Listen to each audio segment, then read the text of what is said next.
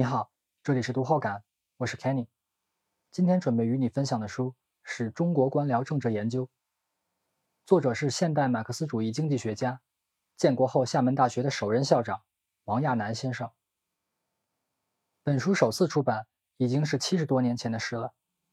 但即便在今天看来，作者回顾历史、审视问题、预测未来的眼光，都具有跨越时代的独特之处。既然是中国官僚政治研究，那么什么是官僚政治？书中对此的定义是：政府权力把握在官僚阶级手中，官僚有权侵夺普通公民自由的一种政治制度。在王亚南先生眼中，无论在中国还是在其他发达国家，官僚政治都是一个历史现象，它是封建社会转向资本主义社会过程中的一种过渡产物。在这个过程中，政治形态的支配者既不是传统贵族，也不是普通大众，而这时刻处于相互拉扯之中的新老权贵与逐渐兴起的小资产者、手工业者群体。官僚政治就是作为这两个群体之间对抗的润滑剂而必然产生的。西方国家的官僚制大致是从16世纪到19世纪初，而在中国，自秦汉以降却持续了两千年不止，期间王朝不断更迭。官僚制也不断再生产，这种制度究竟从何而来？又为何如此持久？它赖以生存的社会基础是什么？未来该如何转型？对于这些问题，王亚南先生在书中都一一做了回答。如前所说，欧洲的官僚政治产生于封建贵族与资产阶级的斗争过程中，专制君主与部分官僚在斗争开始时扶持新兴势力。而当后者愈发强大时，官僚又企图动员旧有封建势力维护集团的利益，到最后就达到了一种矛盾的平衡之中。反观中国的政治官僚系统，哲学家黑格尔认为其与西方完全不同。他说，除了帝王的尊严之外，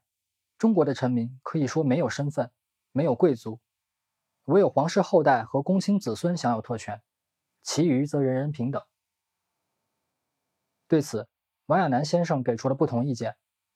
他认为，除了帝王和平民，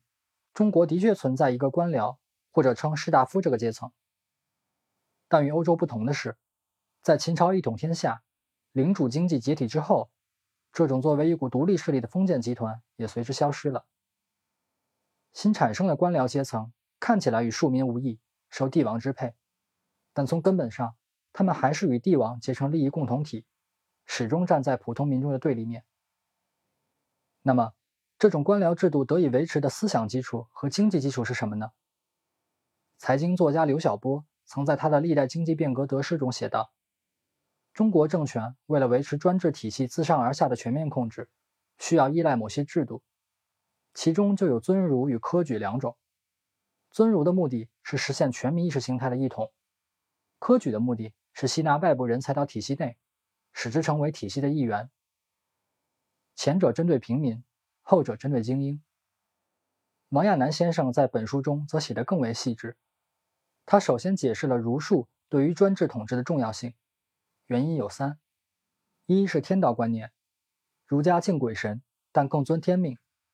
官僚政治这种专制秩序，恰好需要这样一种超然于世外、冥冥之中不可言说的主宰来为自身的合法性背书。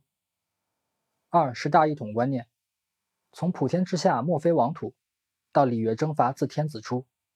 无论是国土还是思想，都需要统一。专制统治需要某种官方学说来支持自身的政治独占局面，意见就等于分裂，可以群起而攻之。三是纲常教义，大一统观念其实内藏矛盾，一方面统治者需要扩充版图，教化四方，另一方面。版图越大，这种教化和统一就越难实现。为了解决这种矛盾，自汉武帝起实施的废黜百家、独尊儒术，就将儒家学说与政治需求关联起来，使家庭国家化、伦理政治化，最终实现对每个个体的精神训诫，使其更好地服务于统治阶级。随后，作者也谈及了自隋唐开创的科举制对于维持官僚体系的重要作用。隋唐以前。国家人事制度沿袭曹魏时期的九品中正制，逐渐形成了高门大族、权力世袭、非常不利于中央集权的官僚系统。到了隋朝，为了避免这种情况，出身北方望族的隋文帝杨坚决定废除旧制，兴办科举，不问门第，择优而录。尽管国祚短暂，但这种对专制统治具有积极作用的人事制度却一直保留下来。可惜的是，作为一种用来巩固官僚体系运转的杠杆，科举制度永远也不可能真的实现不问门第，择优而录。上级对下级的卓拔任命，与下级对上级的感恩戴德相互深化，才是让这种封闭的官僚体系保持紧密的必要条件。所以说，与唯才是举相比，科举制更大的功用，不如说是通过一种形式上看似平等的筛选手段，先使那些有才之士的思想拘泥于固定的范式之中，再用被包装成仕途功名的阶级地位换取上榜者的精神臣服而已。至于令官僚体系得以维持的经济基础，王亚南先生从土地资本和工商业两方面进行了说明。在传统观念里，中国的封建制度起于西周，终于秦，是由于统一六国后，古老的分封制走向消亡，政治形态发生改变的原因。不过，王亚南先生认为这样分类有失偏颇。判断一国体制是否为封建制的核心依据，不在于权力的集中程度。而在于统治与被统治阶级是否仍然结成一种寄生与隶属的生产关系。从这个角度，适宜官僚体系生长的经济基础，在秦朝之后的上千年里都没有改变。到了近代，工商业开始出现，但过去保留下来的经济基础却阻碍着产业的独立发展。建立在封建制度上的官僚体系与工商业紧密结合，形成了一种官僚资本主义，又进一步阻碍了产业的发展和独立。以往科举兴盛时，寒窗苦读往往求的是升官发财。如今上升通道愈加封闭，反过来刚好以财求官，因此这种官僚资本不断膨胀，使得行政体系也更加僵化低效。通过思想和经济两大社会基础，作者解释了建立在封建制度上的官僚政治是如何加强延续自身统治的。在这个过程中，本应与其对立的工商业者和市民阶层，才刚刚崭露头角，就被消弭掉了。那么，应该如何改变呢？作者在书中做了如下阐述：官僚政治既然是一种得以延续千年的社会制度，要想彻底改革它，就不能单凭一时兴起，也不能单凭外界推动，甚至不能依赖任何伟大人物的决心与作为，而是要让人民。让一般的工农大众普遍的自觉行动起来。